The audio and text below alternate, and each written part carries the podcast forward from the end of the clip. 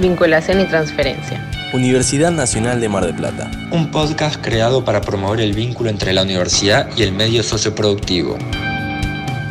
Ahí está la preocupación de graduadas y graduados recientes que nos han formulado una serie de preguntas y la última tiene que ver con esto. ¿Por qué creéis que las actividades de la Secretaría no son todavía muy conocidas por el común de los estudiantes avanzados y de los graduados recientes? Porque creo que ahí está la savia, la materia prima que necesita la Secretaría.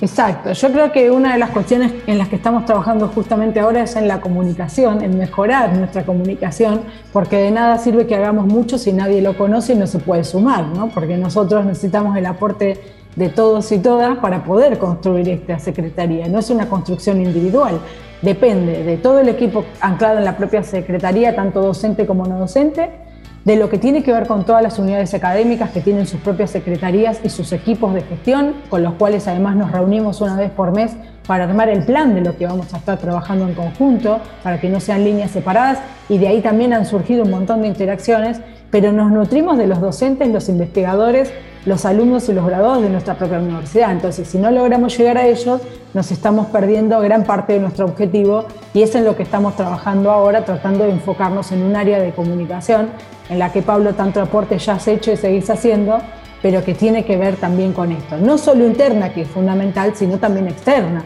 Tenemos que llegar a estas industrias que nos interesan, tenemos que llegar a estas comunidades, tenemos que llegar a estos sectores populares, tenemos que llegar a estas áreas culturales. Entonces todo ese camino eh, nos va a marcar un equipo mucho más robusto que tiene que ver con una red muy grande, o sea, trabajamos en redes, esa es la realidad, que nos permita sostener todo esto. También de la Secretaría depende la certificación de sistemas de gestión. Eso salió también por ordenanza del Consejo Superior en el 2019 y lo que es muy importante es que de aquí depende el programa de la responsabilidad social empresaria, que puede ser muy amplia de, definición, pero tiene que ver con el compromiso y las obligaciones que asumen los miembros de una empresa, ¿sí? Eh, para lo que tiene que ver con un compromiso desempeñado de manera en general voluntaria, ¿sí? Pero lo que vamos haciendo es que estas compañías o empresas vayan un paso más allá y no solo se beneficien, sino beneficien también a su entorno a través de la generación de puestos de empleo, la ampliación de la oferta de productos y servicios y también con todo lo que tiene que ver con lo económico, lo social y lo ambiental, reconociendo los intereses de diferentes grupos para preservar el medio ambiente también y la sustentabilidad, que también en las generaciones que vienen es bastante más importante que lo que era para nosotros. Yo creo que en eso hemos avanzado muchísimo. De hecho, Vera, hoy eh, el consumidor mira si la empresa que produce ese producto que va a consumir eh, acompaña, abraza, participa, tiene algún programa de responsabilidad social empresaria. Todavía es embrionario, prematuro, pero eso está creciendo.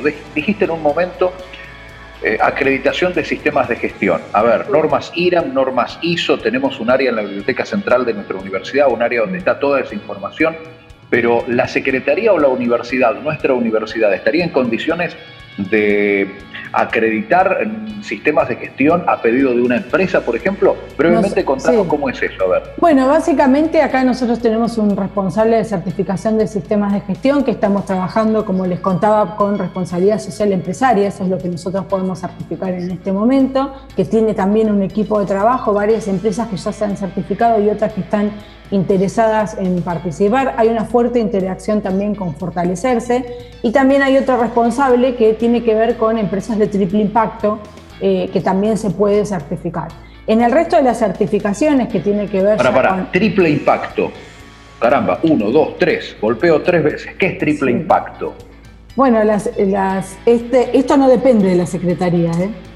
Eh, eso está, no está anclado a nosotros, sí tuvimos que interaccionar por, por varios proyectos, pero es lo que se conoce como empresas B.